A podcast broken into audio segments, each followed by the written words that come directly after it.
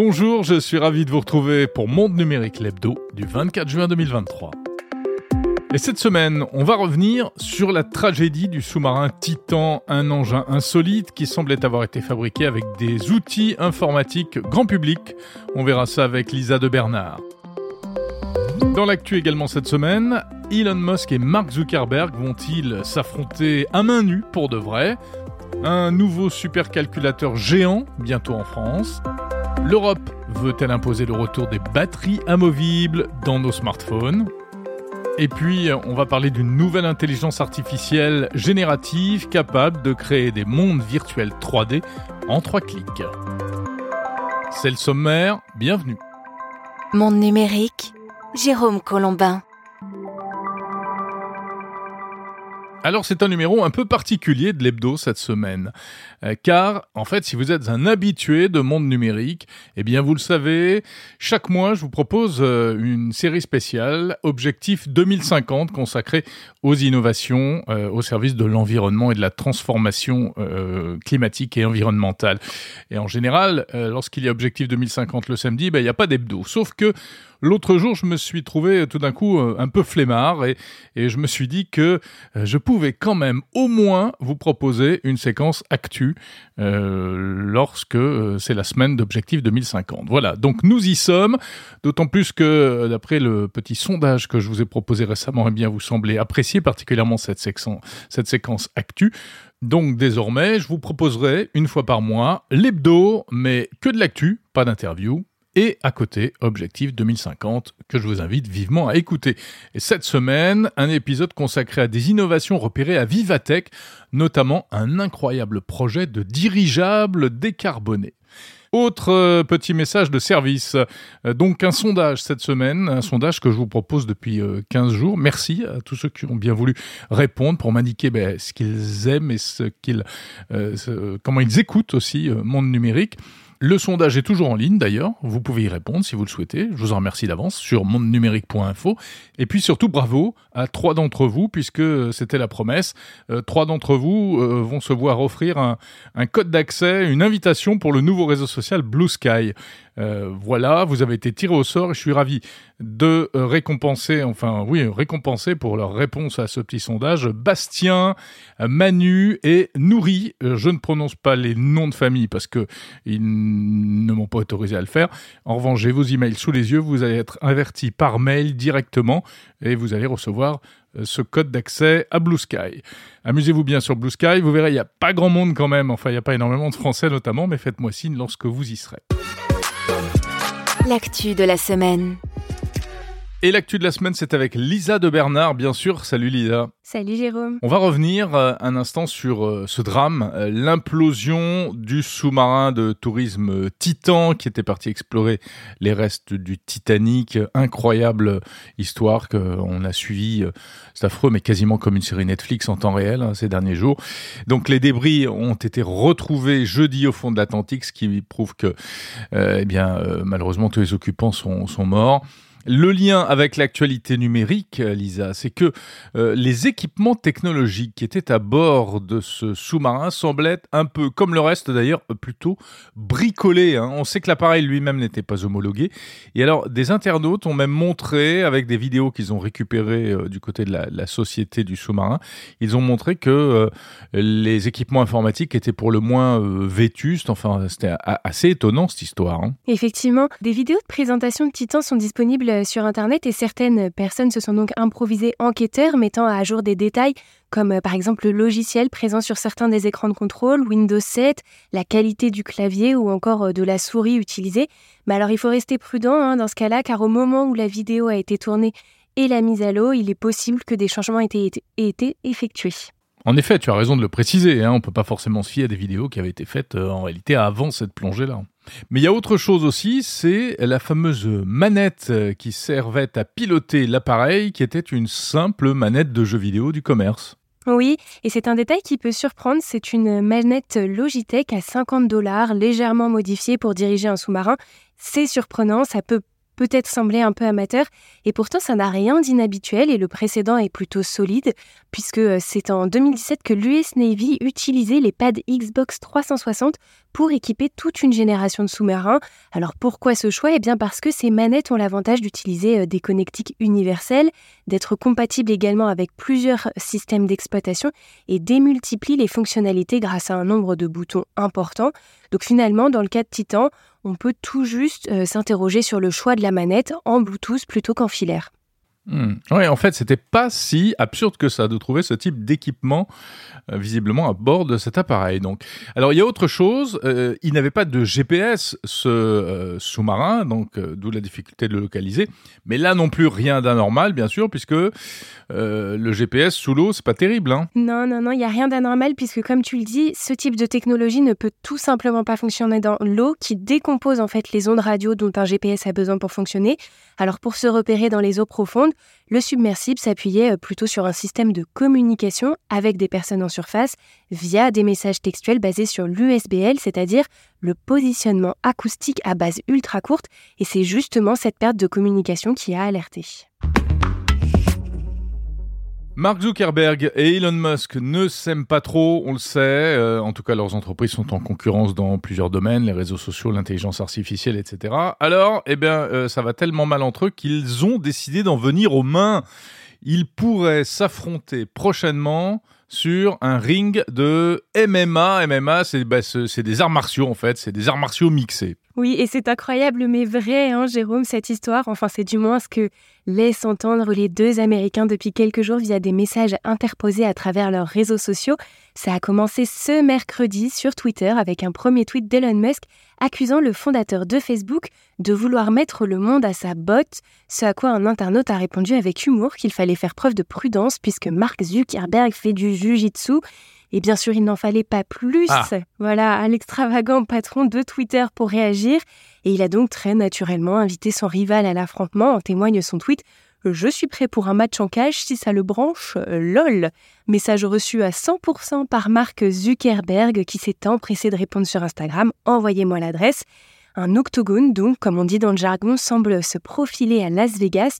Reste à savoir euh, si cet affrontement aura bien lieu un jour ou s'il fera un flop, comme le célèbre octogone avorté des rappeurs Booba et Caris il y a quelques années, pour ceux qui ont la référence. Ouais, bah, on s'en souvient un petit peu. Euh, euh, c'est incroyable cette histoire. maintenant, on sait que Musk a un peu tendance parfois à, à, écrire, à dire n'importe quoi sur les réseaux sociaux. Euh, il n'en est pas à son coup d'essai, puisque déjà en mars 2022, il avait, Elon Musk, plus ou moins défié Vladimir Poutine de la même manière. Bon, cela dit, euh, reste la question, pourquoi est-ce qu'ils veulent se, se, mettre euh, sur la gueule, si on peut dire? Eh ben, la tension entre les deux hommes n'a échappé à personne, hein, puisque ça fait déjà quelques mois que les deux milliardaires s'illustrent par leur pic sur les réseaux sociaux, sur toile de fond de rivalité entre leurs entreprises, avec pour point d'orgue P92, nom de code donné au projet euh, de réseau social décentralisé annoncé il y a plusieurs mois par Meta, un service qui viendrait euh, directement concurrencer Twitter. L'avenir des réseaux sociaux va donc peut-être se régler à coup de poing, on verra bien. Si je vous dis Jules Verne, évidemment, vous pensez à la littérature, vous pensez à euh, ce grand écrivain aventurier. Eh bien, euh, pourtant, ou peut-être justement parce que euh, Jules Verne c'est tout ça, c'est le nom qui a été donné à un futur super calculateur européen qui va être bientôt installé en France. Plus précisément dans l'Essonne, à Bruyères-le-Châtel. Il s'agit du deuxième supercalculateur hexaflopique d'Europe pour rappel, l'hexaflop est une unité euh, de mesure pour exprimer la puissance de calcul d'un processeur. Un hexaflop est égal à 1 trillion d'opérations par seconde et à ce jour, le seul supercalculateur ayant cette puissance est basé aux États-Unis. On ferme la parenthèse technique et on revient sur Jules Verne qui, en quelques chiffres, équivaut à 542 millions d'euros d'investissement, lycée sur 5 ans, partagés entre la France, les Pays-Bas et l'Union européenne avec 50% financés par euh, la coentreprise européenne de calcul intensif Euro HPC et enfin une accessibilité pour les chercheurs et les industriels européens à horizon 2025. Côté utilité, avec euh, toute cette puissance de calcul, Jules Verne devrait servir dans de nombreux domaines, parmi lesquels le développement de l'énergie de fusion, la gestion du changement climatique ou encore euh, la simulation quantique.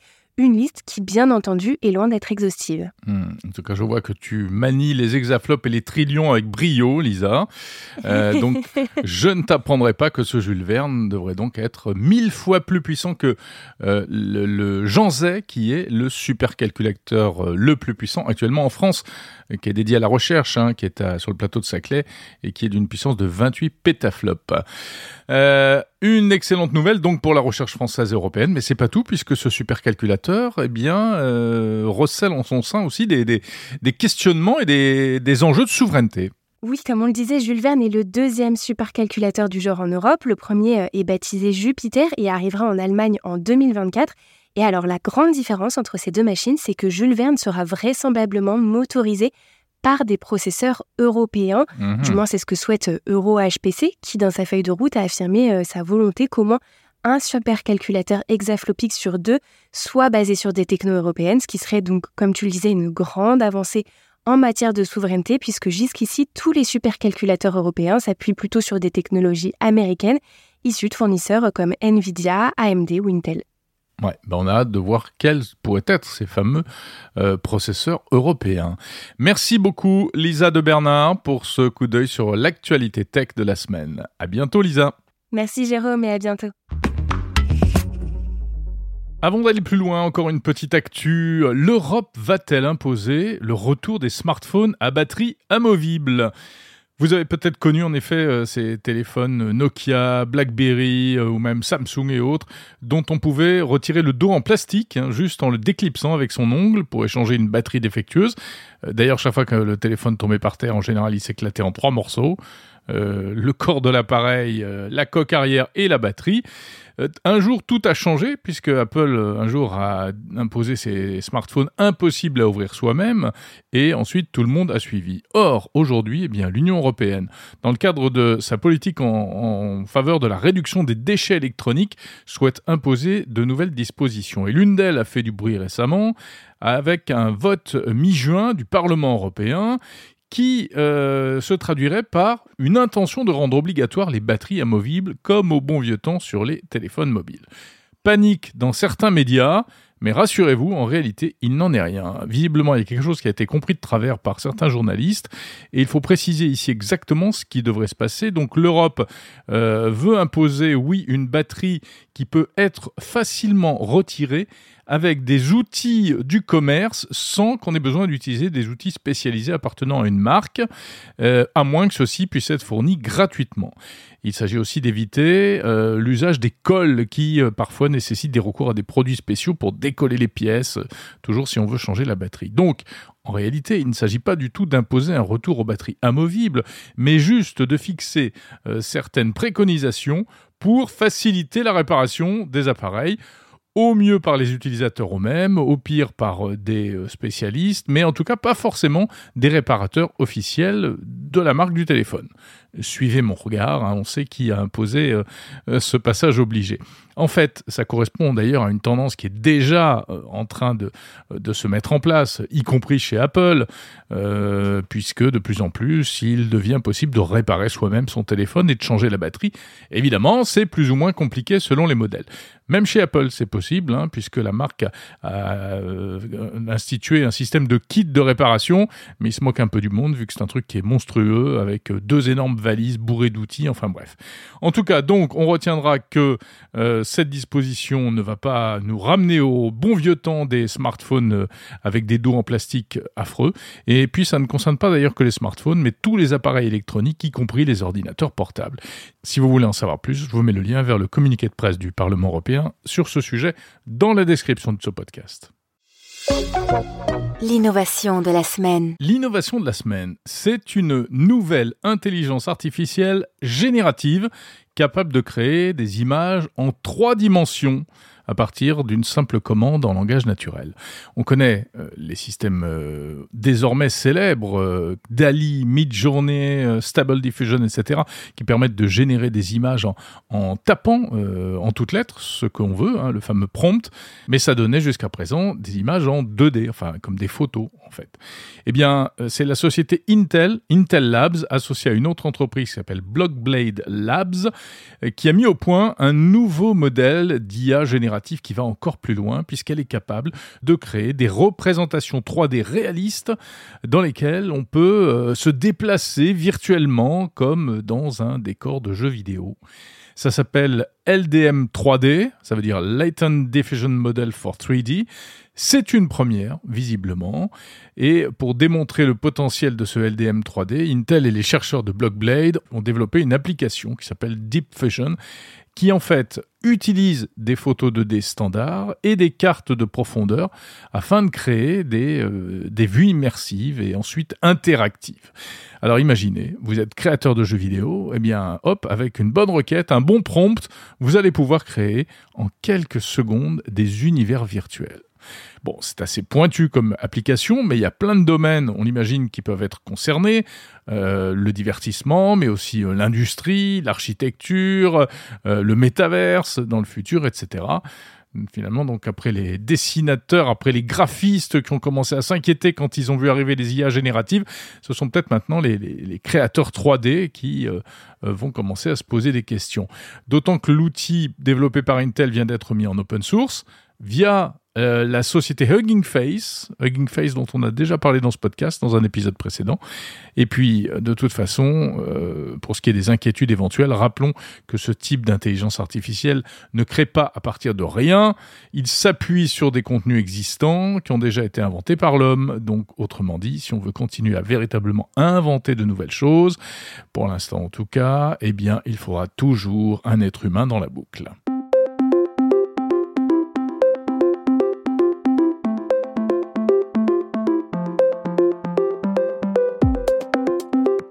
C'est la fin de cet épisode de l'hebdo du 24 juin 2023, épisode un peu spécial, en tout cas euh, version raccourcie, mais il y a une logique à cela, euh, puisque je vous invite à écouter dès à présent, tout de suite, Objectif 2050, épisode du 24 juin également. Il est en ligne, consacré à trois innovations euh, plutôt insolites en faveur de l'environnement que j'ai repéré récemment au salon Vivatech. Vous allez découvrir un projet de dirigeable décarboné assez incroyable. Un système également qui arrivera bientôt sur le marché automobile français de recharge réversible. Ce sera proposé dans la future Renault 5 électrique et c'est une première quasiment. Puis un projet de recherche qui arrive tout droit des labos de l'opérateur Orange pour optimiser les flux du transport routier, là encore dans une optique de réduction des émissions de gaz à effet de serre.